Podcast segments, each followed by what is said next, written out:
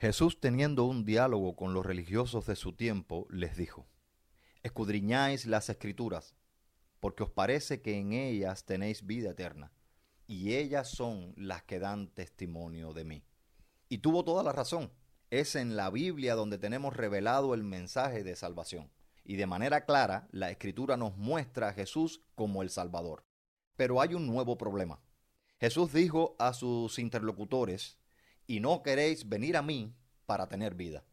En podcasts anteriores dejamos claro la ausencia de libre voluntad en el hombre natural. ¿Por qué no iban estas personas a Jesús? ¿Qué les faltaba?